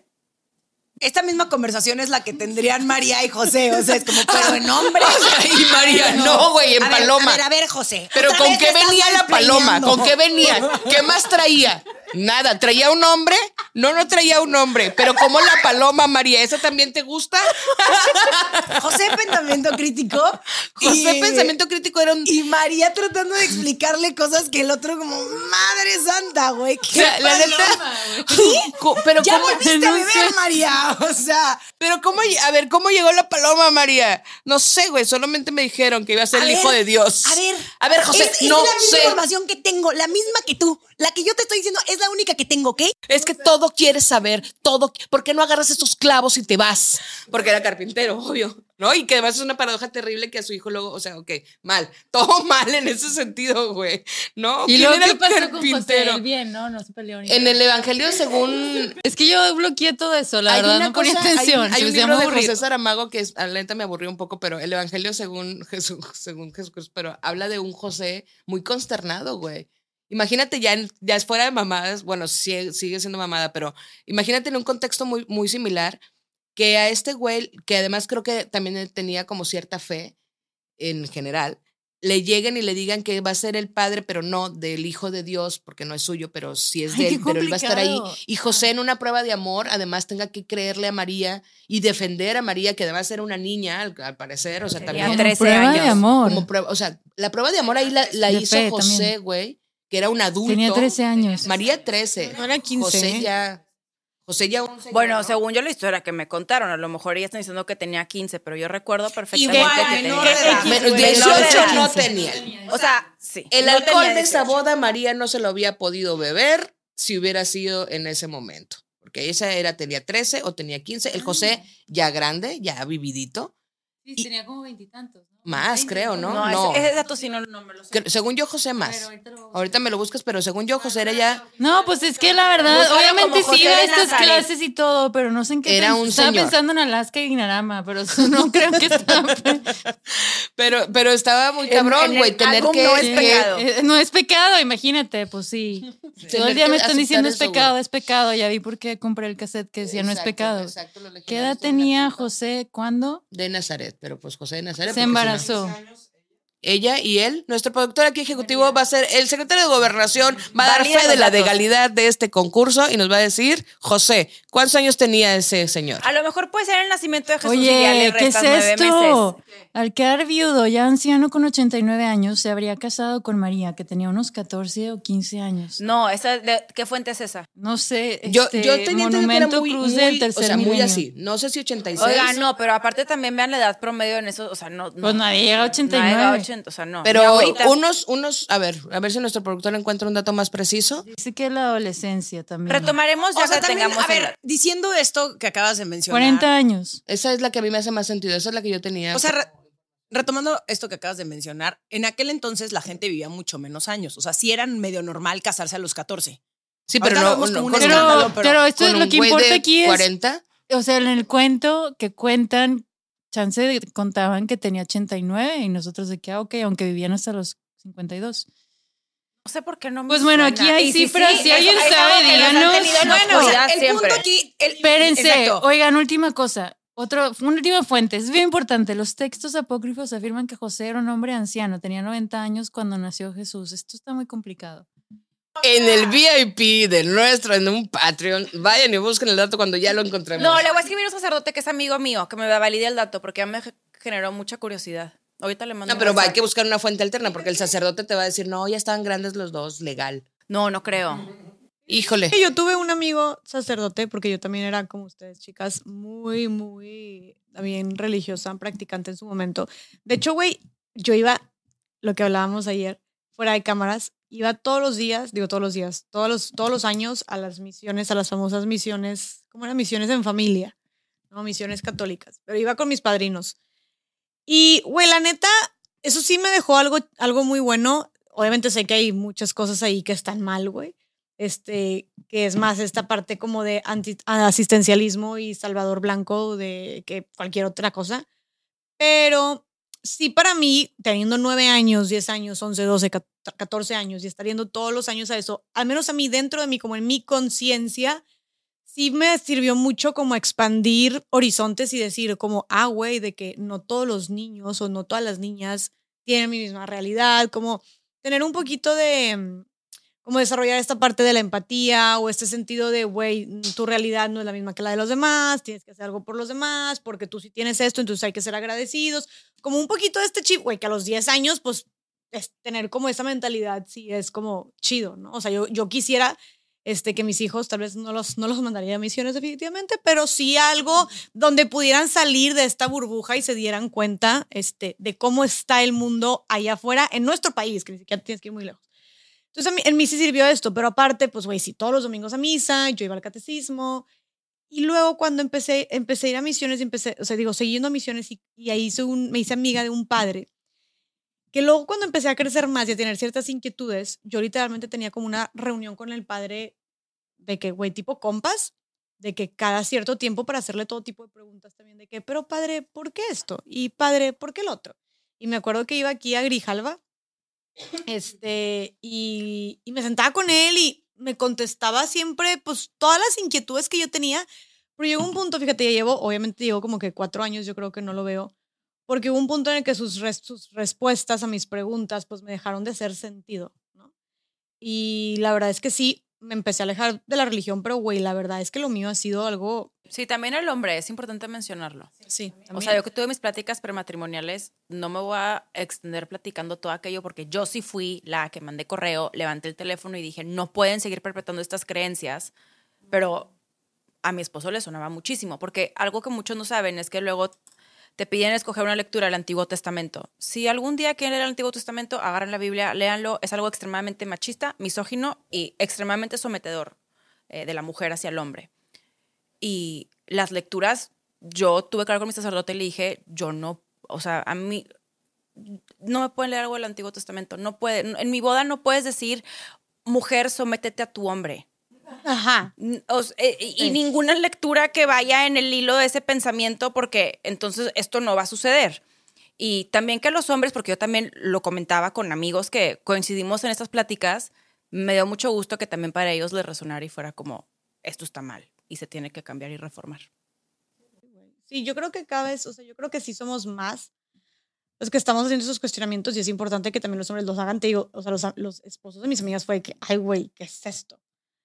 Porque sí, y volvemos a lo mismo, es, sigue siendo una institución más allá de lo que crees o no, de la espiritualidad, del- de Dios, de María, de todas estas concepciones. O sea, como ahorita, las, las políticas, ahorita lo que está bien, lo que está mal, lo que tienes que hacer, los procesos, son son ahorita sumamente retrógradas, sumamente misóginos también y que excluyen a muchísimas otras personas como personas eh, de la diversidad sexual, que, güey, que simplemente estás también haciendo todo lo contrario de lo que estás predicando. Sí, no, y creo que a mí lo que más me preocupa de, de, de todo esto, de todo este discurso es la culpa. O sea, cómo de, con todo está mal. O sea, nunca vas a hacer algo bien, ¿sabes? Todo es pecado, todo, todo es un castigo, todo es, y pues obviamente por eso las mujeres también vivimos como vivimos. O sea, es un, nos meten la culpa por todos pinches lados. Porque el hecho de ya ser mujer ya la cagaste, ¿no? Porque pues obviamente pues Eva eh, fue la primera que la cagó. Exactamente. Entonces, a partir de ahí vienen todas estas cosas que no podemos hacer por el simple hecho de ser mujeres. Y súmale todo el tema religioso, puta, estamos jodidas. Pero fíjate, yo acabo de ver hace poquito un video de un güey, a, a mí me conflictó mucho la religión y, sé que nos fuimos a un lugar muy oscuro con este tema, porque además es muy delicado hablar de religión porque eh, intervienen unas cuestiones eh, morales de cada persona y de sus contextos que, que estamos tratando de ser, insisto, a lo mejor yo, al- si me río parece que no, pero, o sea, al final de cuentas muy respetuoso en el sentido de que pues las creencias de cada quien eh, tendrán que ver con los contextos de cada quien y eventualmente encontrarán si les están haciendo bien o les están haciendo mal, ¿no? Pero a mí una de las cosas que más me conflictúa de este asunto es el que siempre este condicionamiento de puedes hacer lo que quieras siempre y cuando lo que quieras sea lo que yo digo. Eso me parece para hombres y para mujeres en la religión como tal. Y, y el video este venía, decía, a ver, yo tengo una novia y lo ponía con este contexto justamente, me imagino, para generar el impacto. Y decía el vato, a ver, yo tengo una novia y entonces le digo, si tú me dejas de querer, te voy a quemar. Y entonces lo viste, el productor asiente que lo vio. Y le dijo, si tú me dejas de querer, te voy a quemar. Y entonces eh, le dice, le contesta alguien más, bueno, lo que pasa es que entonces nunca la quiso realmente, ¿no? Por- porque está, está siendo violento con, con ella. Y dice, ajá, lo mismo que pasa con, con lo- los castigos divinos, güey. O sea, Dios te dice, yo te amo y te adoro, pero si tú me dejas de querer, te vas a ir al infierno, o sea, te vas a quemar. Güey, no mames, desde ahí hay una violencia tóxica en esta forma de amor que nos enseñan a, la gran mayoría que, que crecimos en núcleos católicos, independientemente de qué, tan, eh, qué tanto lo ejercieras la religión, este discurso de si dejas de quererme, te puedo condenar al infierno porque me dejaste de querer, pero puedes hacer lo que tú quieras, tienes libertad, porque yo soy amoroso, o sea, todo estoy diciendo desde la religión, pero cómo lo podemos traspolar a, a otros espacios, ¿no? Yo soy amoroso contigo, si tú eres amorosa conmigo. Sí, el ¿De qué forma puedes ser amorosa haciendo lo que yo te digo? Porque si haces cosas que a mí no me gustan, entonces estoy eh, con derecho de mandarte al infierno o de quemarte viva, muerta, eso. O sea, a mí eso me hizo mucho sentido porque, claro, güey, por eso, incluso hasta los hombres, cuando hablamos de cómo ellos también están condicionados a un sistema y a unas creencias, no solo es el sistema patriarcal como, como un sistema de, social, sino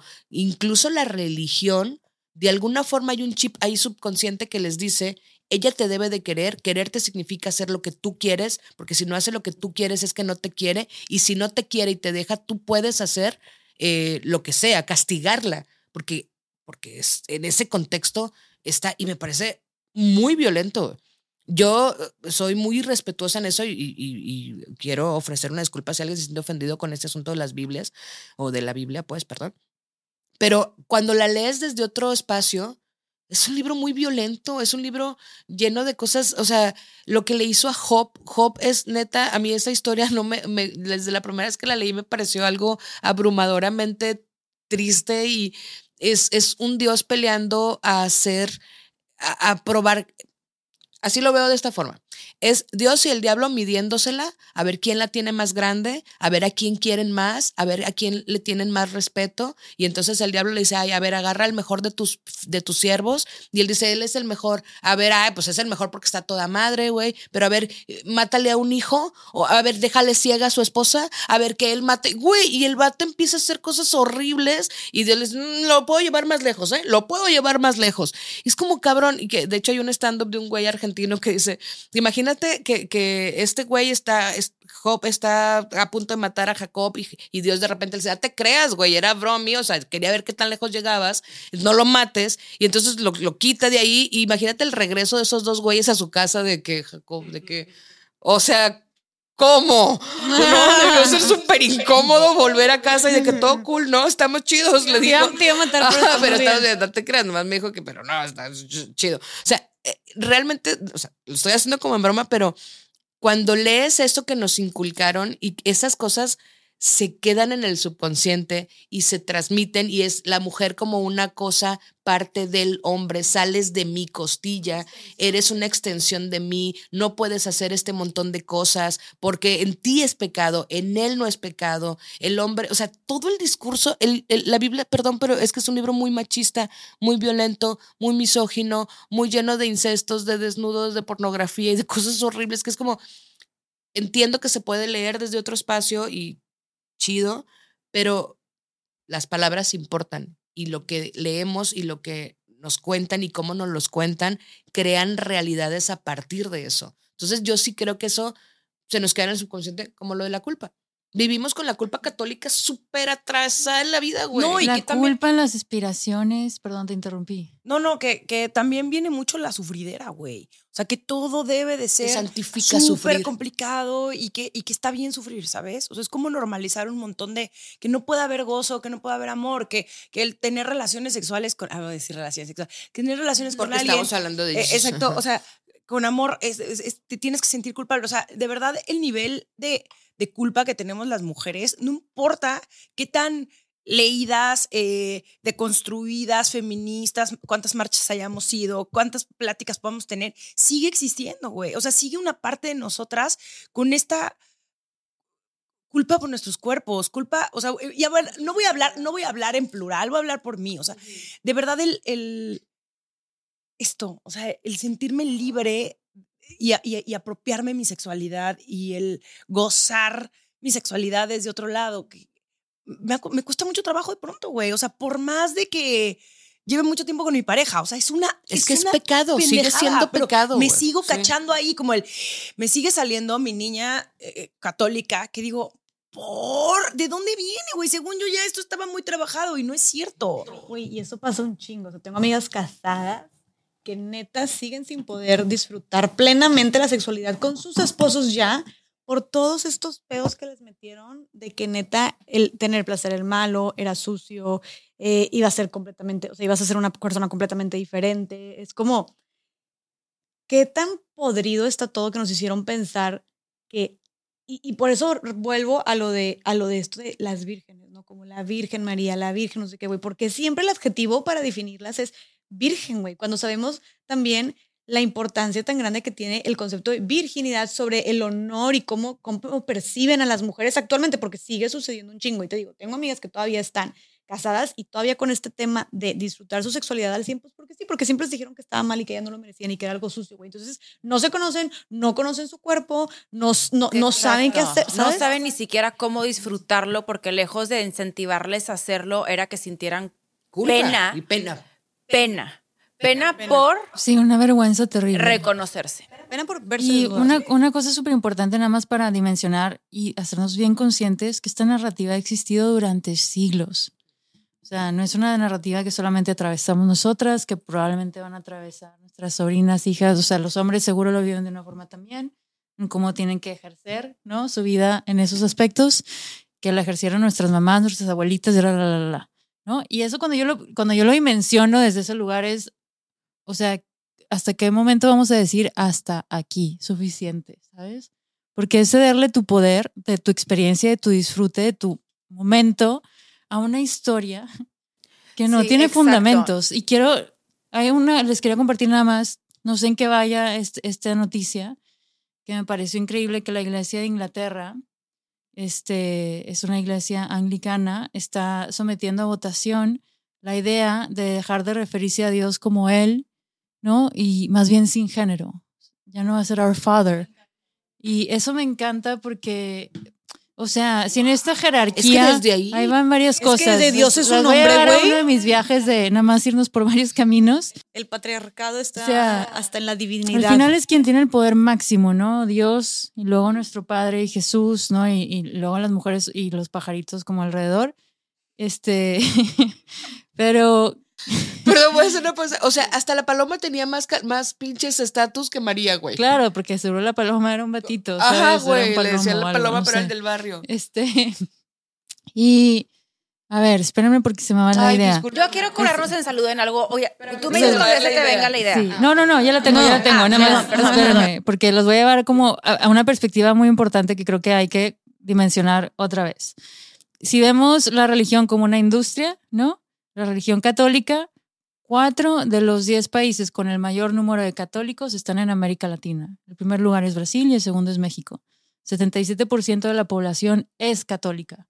Entonces, ¿de qué manera podemos realmente cuando decimos, oye, ¿por qué todavía? Pues porque sigue siendo de los principales consumidores de este negocio.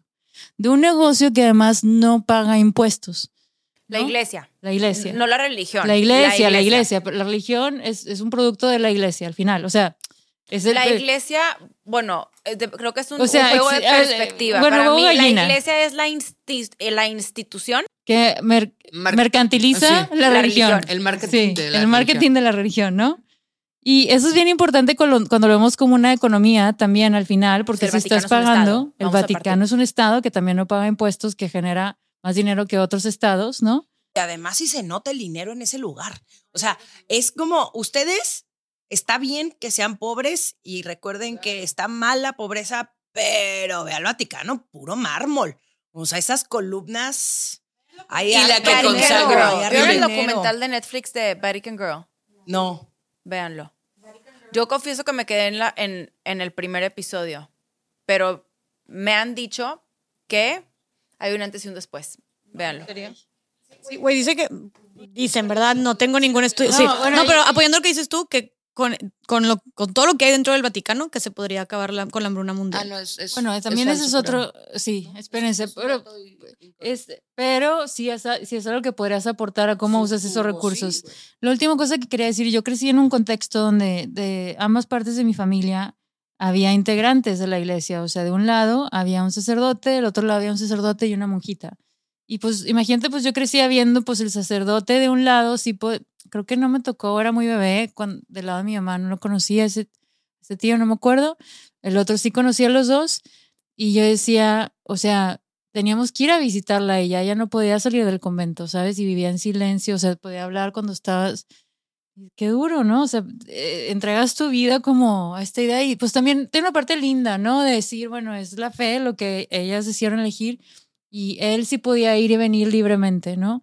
Y por eso es tan importante lo que está sucediendo con esta iglesia de Inglaterra, el cuestionarse, el decir, basta de usar este lenguaje donde como- es el hombre quien tiene la palabra máxima, ¿no? Pues desde las papas, o sea, perdón, que no había papisas, que hubo una, pero que no había como tal esa figura y en las, las sacerdotisas está asociado a algo como de brujería. Cuando hablas de sacerdotisas, es mujeres que están quemadas en la hoguera, pero cuando hablas de sacerdotes, Que hablan con, ajá, o sea, tienen una connotación que hablan con distinta. animales y todo.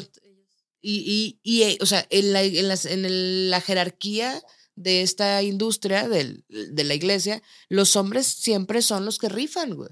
Las mujeres están sometidas a ser servidoras, por ellas, por eso ellas son servidoras de, o sea, siervas nada más, ¿no? Como decía, vaya, Cristo sacramentado y las siervas de Cristo sacramentado. Yo tengo una pregunta. Pregunta es para Mariana Chávez. Si supieras hablar inglés, ¿cómo le dirías a ¿Cómo le hablarías a Jared Leto de si que hablara- O sea, is you, imaginemos Jared? que- exacto. No, no, no, no. ¿Por qué, ¿Por qué los sacerdotes no se pueden casar? Es que hay, el, el otro día me dijeron esta información y venía de una explicación mucho más profunda y muy machista. Bueno, yo te voy a Y- platicar. a ver. a ver, a lo mejor quieres platicar lo que. Es que creo que también luego cada quien tiene una Es que al historia final son distinta, ¿no? interpretaciones, ¿no? Exacto. Como la a Biblia. mí- Sí. A mí no. Como la esto carta no astral, es una pero esto interpretación. no es ni siquiera de la Biblia, oigan, porque recuerden que la iglesia romano-católica se funda después de la Biblia. o sea, son, son, son muchos años después. Entonces, de hecho, se dice que cuando recién se funda la iglesia romano-católica, los sacerdotes, estamos hablando de romano-católica porque también está dentro del cristianismo, hay muchísimas vertientes más, los sacerdotes sí tenían familia. De hecho, inclusive si tú ves, por ejemplo, el cristianismo, los pastores están casados. E inclusive los rabinos también. Dicen, no me consta, porque esta es la historia que a mí me platicaron, que antes los sacerdotes romano-católicos sí se casaban, pero que veían que como tenían mujeres gastaban mucho. Ah, Entonces sí, que dijeron, no, pues mejor no tengas familia para que todo Se lo gastes, ajá, que se quede. Bárbara, ahorita lo que dijiste, güey, de que en Inglaterra quieren, están proponiendo como que, que, que Dios sea una, un ser, un ente sin género, me parece espectacular. La otra vez vi una frase, güey. No sé en dónde salía, pero me hizo un, chon- un chingo de ruido y vi que mucha gente también que decía, I met God, she's black. Sea, conocí a Dios. Es, Morgan Freeman, ¿no? ¿Eh? ¿Quién lo dijo? No, no sé, pero Dios es Morgan Ah. Freeman, güey. Yo siempre que pienso en Dios, pienso en Morgan Oye, Freeman. pero iba a traducirle y decir, conocí a Dios, ella es negra. O, es- Ajá. o ella es, ¿sí se dice ella es negra? En, el, ¿no? en esta traducción literal, sí. Este, y nada, y yo fue como, güey, wow. O sea, porque, y hubo gente que obviamente se cagó con esta frase y fue de que, ¿qué insulto? ¿Qué les pasa? No sé qué. Y es de que, güey, ¿por qué te ¿Por qué causa te tanto pasa? ruido que Dios pudiera ser una mujer o que Dios pudiera ser una persona negra también o una mujer negra? Peor Imagínate tantito, que dijeras, pero Dios por- es negra, eh, o sea, Dios es negra y es lesbiana y tiene diversidad funcional. O sea, ¿por qué? ¿por qué les causa pedo? Les causa pedo porque otra vez esta construcción de lo que está bien es el hombre blanco, hetero, cisgénero, de ojos claros y cabellos rubios y que se llame Jaré. Ok, pero güey, por ejemplo, ahí todavía te la, te la fuiste todavía más lejos porque sabemos que en- dentro de la religión es pecado de ser, Ah, que- ser bueno, una persona. quítale que pero lesbiana. quítale que sea lesbiana. Pero es Con el mujer, simple- es más, es mujer, es negra, es tiene diversidad funcional y es gorda. Puta, no mames, No, es como qué clase. ¿Por qué? No, Porque claro. todo eso lo ves como malo, pero güey, es tu construcción. Lo que me estás vendiendo es que entonces solo lo blanco, delgado, Masculino. hombre y hetero es, es lo que es lo que vale. Por supuesto que me hace sentido que cambiemos eso. Y a mí, y otra vez, yo, yo siempre toco el tema de las generaciones porque obviamente soy de otra generación, no como Jessica. Pero este chiste no se va a acabar nunca, que lo sepas. Güey, y nadie entiende el contexto del chiste. Vamos Ahorita a ponerlo lo- en 30 segundos ahorita. O lo ponemos en el VIP. Oye, no, a ver, este, también leía que, o sea, a diferencia de lo que sucede en, en el, en el este, que las iglesias sí tienen, algunas iglesias sí, sí pueden elegir los sacerdotes tener una pareja o no. No ven eh, el número tan elevados de, de casos no católicos, seguramente serán derivados Ah, ya. de, este tipo de abusos. Y un dato que me sorprendió muchísimo es que sí hubo un momento en el que se cambia la edad en la que un- un- una persona puede confesarse. Antes era como a partir de los 14 años y hasta que el Papa Pío dice, no, desde los 7 años te puedes confesar. Te Entonces- puedes meter a este cuartito oscuro, Exacto, arrinconado, gracias. en donde estoy solo. A mí, o sea, Ven, Ricardito. Yo, yo Es después de, yo después de que leí, obviamente, Historia de un criminal de Carmen Aristegui, donde cuenta toda, eh, mm, cuenta todo lo del padre Maciel. O sea, si hay un, yo siempre digo, hay un lugar allá arriba en el infierno, al lado del padre Maciel y Hitler, para, reservado para ciertas personitas. Ah, sí creo que la forma de manipulación de ese señor, eh, cómo les hacía creer a estos niños que tenían una enfermedad y los metía a la No, enfermería. No, no, no, no. Y, y- y todo, Pedía los todo- masajes y demás. Sí, sus masajes para sentirse bien porque es- tiene una enfermedad, etcétera. Güey, se me hace eh, de historia de terror. Diabólico, güey. Porque entiendo- Perverso, güey, es que lo- perverso. Lo, más cabrón de, de, de, de Mm. Maciel es que entiendo de cierta forma el que haya tenido una familia, el que haya seducido a señoras eh, de la tercera edad para que las señoras le dieran dinero para su organización. O sea, eso Dices, ok, en su entiendo, maldad ve exacto, para dónde exacto, va. exacto. Pero lo otro Es, no, es, es perverso Ahí sí como no soy. me importa qué tanto me quieran, o sea, no, no hay forma en la vida que alguien me pueda tratar de, o sea, no puedes, hoy no puedes estar defendiendo a ese señor. ¿Sabes a mí qué me impacta? No. Ay, perdón, te voy a interrumpir. Nada más rápido, nada más, sin demeritar el hecho, cualquier tipo de abuso sexual me parece lo peor que puede suceder. Totalmente. ¿no? Y abuso sexual infantil, No, güey. ni no, se diga. no, y de 70 a 90% de los casos de abuso sexual infantil suceden en casa, ¿no? Son, o sea, es realizado por un integrante de la familia. El otro 20% es por eh, alguien que llega a tu casa, ¿no? Es como De confianza, alguien de cercano. confianza. Sí. Y luego estaba viendo este dato que es nada más para contextualizar un poco el ejemplo en España, que es 0.2% de los casos de abuso son realizados por sacerdotes que se tienen documentados, mientras que 23% es realizado por un papá o Ahí usualmente me- me- sí. Que me- también la ahí es- cifra negra creo que, o la sí, cifra pero oculta. creo que igual es que mucha No es gente... quitarle el y peso se- al tema de la iglesia. No, y sí lo menciono porque justo en esas estadísticas es en las que muchos se amparan. Es decir, es que no has visto realmente la cuando la, la estadística y es el punto 2 por versus el 23. Eso no te no te no, no le quita peso. no o le sea, quita, pero para nada. Y justo lo que yo iba después, eh, que ahorita con lo de Maciel, y creo que también se va a relacionar con esto, es que no es decir, bueno, pero son poquitos, o sea, no es la mayoría. O tampoco decir, ay, pero el padre Maciel hizo cosas muy buenas. Sin él, no estaríamos en estos colegios. No, es equiparable ni una cosa ni la otra. No, y, y habrá, habrá que ver cuántas personas no denuncian, porque obviamente como están ascendidos a categoría de dioses, es mucho más complicado. Güey, si estamos hablando que la Chas pensaba que se iba a embarazar, se metía a la alberca, güey. Y le gira bien cabrón. la o sea, Jamás pensé eso. dijiste No, que yo te dije decían que- en la iglesia. Yo dije que decían en la iglesia. De que se iban a embarazar si se Yo nunca- en- a mí yo nunca he escuchado eso. Sí, Jess Pero si lo dijo. pensabas, acéptalo.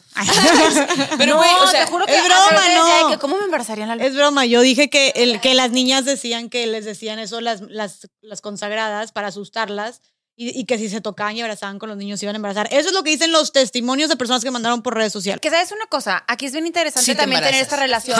no, plot twist. no sé si tenemos el dato también ya de si justamente esto. Habla como si tuvieras un equipo de producción. No sé si tenemos el dato. No, para la próxima traerlo No, de nada más le falta tarea. hacer el Pero. En Sounders, en Eh, chinga, en chinga. Oye, te- El tenemos dato. el dato. Ok, gracias. No, no lo tenemos. Me están informando que sí lo tenemos. Te lo mandaron al iPad. Ay, el iPad.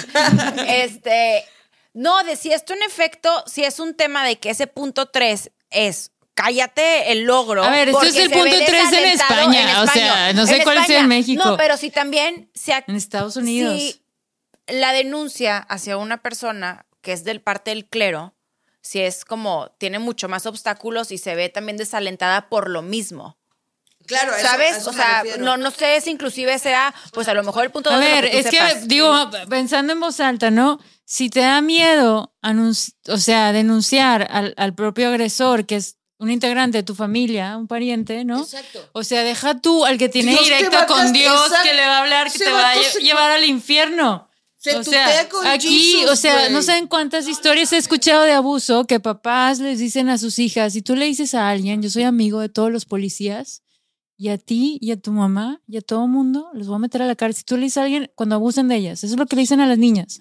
Imagínate eso, pues si eso te dice tu papá y si abusa de ti un sacerdote, es, pues y, y además, no nada más en esta vida, pero cuando me muera, muera el infierno, o sea, No, nada más en estas ya te jodiste. O sea, la siguiente y, Y ya. tus generaciones, güey, los que siguen, Pero, todos o sea, pero lo más cabrón condenados. también, de- perdón, ya que me, ya no me voy a clavar tanto con el, con el señor, eh, nuestro padre, pero el hecho de que también muchos de estos niños sí le dijeron a sus mamás y ellas no les creyeron, porque era este señor uber carismático, eh, no sé, se me hace por muy él cabrón. y por su papá y el tío y el hermano y el abuelo. Comunicado oficial de la tiempo. La moderadora ha pero bueno, creo que para empezar a cerrar, güey, yo creo que va más allá. Obviamente todos estos casos de abuso, de pederastia, es, o sea, son terribles, güey, y obviamente la, el punto siempre es visibilizarlo, siempre es creerle a las víctimas, siempre es denunciar. Pero más allá de esto, hablamos de muchas cosas de la religión que creo que volvemos a lo mismo que siempre decimos en estas morras, que es el cuestionamiento y el eh, que estas cosas siguen pasando, comportamientos sumamente retrógradas y machistas que nos siguen afectando, nos siguen limitando, que nos siguen haciendo sentir culpables, que nos limitan a nuestra sexualidad, que creemos que estamos haciendo todo mal todo el tiempo, no sé, de muchas otras maneras en nuestra forma de entender el amor, por ejemplo, que simplemente es, creo, empezar a desarrollar un pensamiento crítico. O sea, y, e impulsar también a nuestros hijos, hijas, sobrinos, sobrinas, lo que sea, las futuras generaciones, a tener un pensamiento crítico y, güey, realmente si tiene sentido, si funciona, si es algo violento o no lo que está promo- promocionando, ¿no? Y, y- y poder empezar a decidir sobre nosotros si se nos hace lógico o no lo que estamos promocionando. Y de nuevo, es una crítica hacia la institución, porque tú puedes ser una persona religiosa, porque podemos ser nosotros personas espirituales, güey, yo agradezco, yo rezo de alguna manera, pero tengo, no sé, yo de repente le digo a Farid, sí, yo le agradezco a las diosas, ¿no? Y es como que, ah, ok, cada quien como sus formas, ¿no? Y de repente digo Dios y, no sé, creo en algo más allá. Pero estas, esto que me estén como todo el tiempo, estas políticas y reglas que me estén machacando todo el tiempo que estoy mal y lo que he hecho mal y charará, como que ya no, en los últimos años con esta deconstrucción ya no van conmigo. Y es una invitación también a la institución de la iglesia a modificarlo, o sea, modificar y a cambiar. A ver, esto que dijiste tú que está pasando en Inglaterra es algo bueno, es algo que se está cambiando. Y así como estas cosas pueden empezar a cambiar, que tú, y güey, pueden ser cosas tan sencillas como tú mandaste un correo después de tomar tus pláticas prematrimoniales diciendo, ¿qué es esto, güey? Mi amiga levantó la mano y dijo, no estoy de acuerdo con que estés diciendo eso, ¿sabes? O sea, como también nosotros, como parte de poder proponer cosas nuevas y que sepan que, güey, eventualmente el tiempo está, los tiempos están cambiando, los tiempos ya cambiaron, ellos también tienen que evolucionar si quieren permanecer. Yo nada más quiero agregar algo que es el cuestionate todo. Punto. Y también creen lo que te, a ti te dé paz. O sea, no, para nada este episodio es para echarle tierra a, a verdad, ¿no es cierto? No, la verdad sí un poquito, yo sí le eché, la verdad sí a los legionarios, ok, sí lo acepto. No, pero al final es, creen lo que a ti te dé paz. Y si hay alguien allá afuera que me dice, güey, yo sí soy orgullosamente fiel a los legionarios por, porque sí, porque creo en eso, porque a mí me da paz, porque me da felicidad. Que bueno, simplemente cuestionatelo. Cuestiónate todo, punto. Como que no hay que ir por la vida nada más como caballo de calandria, güey, así como por un solo camino, así como ni, ni, ni, ni, ni. Y asegúrate de no estar haciendo todo lo contrario a lo que predicas también en tu Ah. Ah, sí, por, por favor. Yo me quedo rápido con algo. Estaría bueno cerrar rápido. ¿Puedo, Chávez? Es que estamos viendo así, Chávez. la palabra. Yo Chávez. estoy nerviosa de que no te Casi, me casi con vayan a reloj de apagar las cámaras. A ver, tener bien presentes, o sea, que estás cediendo la experiencia de tu vida a un cuento. O sea, nomás checa ese cuento, quién te lo contó, qué información tenía o no, qué fuentes, qué datos. Y ya tú decidir si quieres seguir perpetuando el cuento o no. Entonces, yo si me permite ya nada más rápido, si das algo por hecho, cuestionátelo. Y yo para cerrar les diría que de entrada hay que hablar de esto. Porque lo primero que nos dicen es que de política y de religión no se habla porque nos vamos a pelear. Pues entonces eso es sinónimo a que no saben platicar. Hay que empezar a saber platicar. Porque en la medida en la que ni siquiera lo hablemos, el cuestionamiento se ve desalentado. Porque si hubiéramos dicho que este episodio iba a ser de religión, yo creo que ni, su- ni siquiera nos hubiéramos aventado a grabarlo.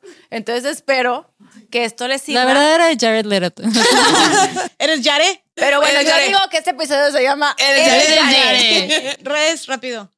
Arroba Robina Sacre. Arroba Jessica FZG. Arroba Bárbara Redondo Ayala. Arroba Carol H. Solís. Arroba la Chávez M y somos Estas Estas morras. morras. ¡Manitas de producto! Suscríbanse, suscríbanse al canal, suscríbanse, síganos en Instagram. Adiós.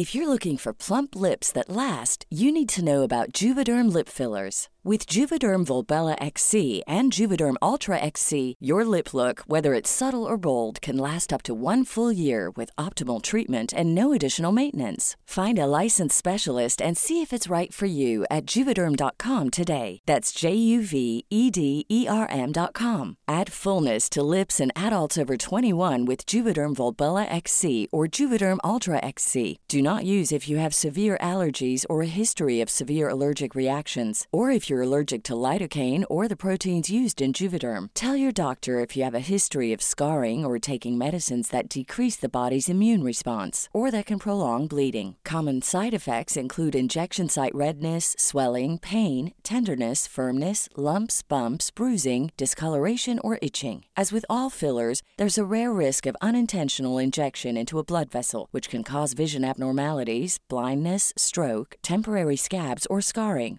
For full important safety information, visit juvederm.com.